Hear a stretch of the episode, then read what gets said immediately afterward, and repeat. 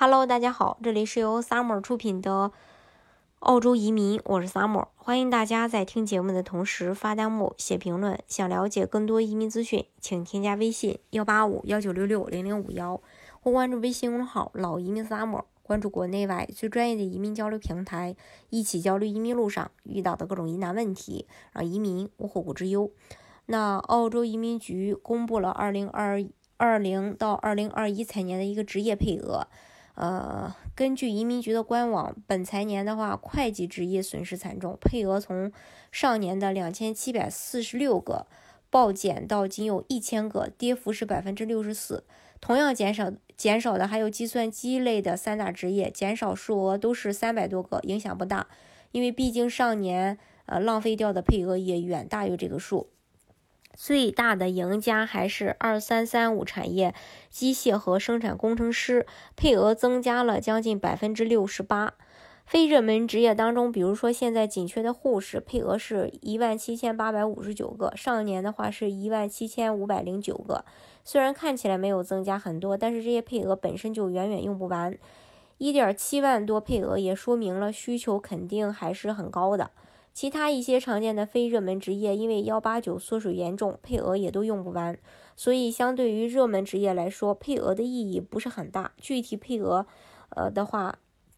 嗯，我今天也发到了我微信的朋友圈里，大家呃可以呃来关注我的微信，然后到时候可以去看。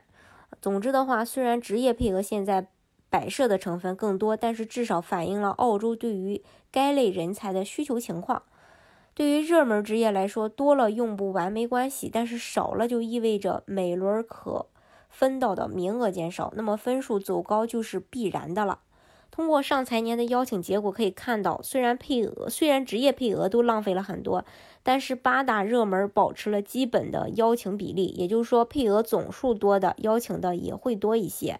现在会计被削减到一千个，如果按照上财年的邀请比例，大约是百分之二十四，那么今年会计能发的邀请只有二百四十个，在上年邀请六百五十四个会计的情况下，分数还要最低九十五分，那么未来的分数大家可想而知，除非能增加邀请数，比如把一千个配额用完，但即使如此。会计分数也不会下降明显，毕竟会计的高分申请人数太多。最近几年，会计年年被喊着要削减，但都一直不动。而今年在疫情的影响下，澳洲势必要提高，嗯，这个。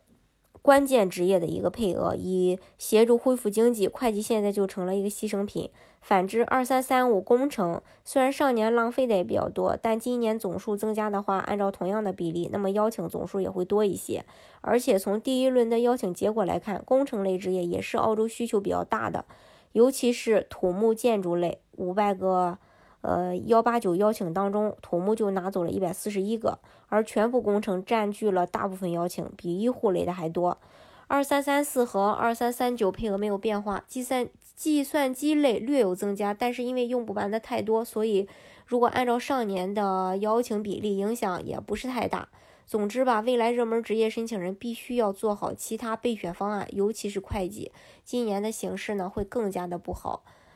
所以。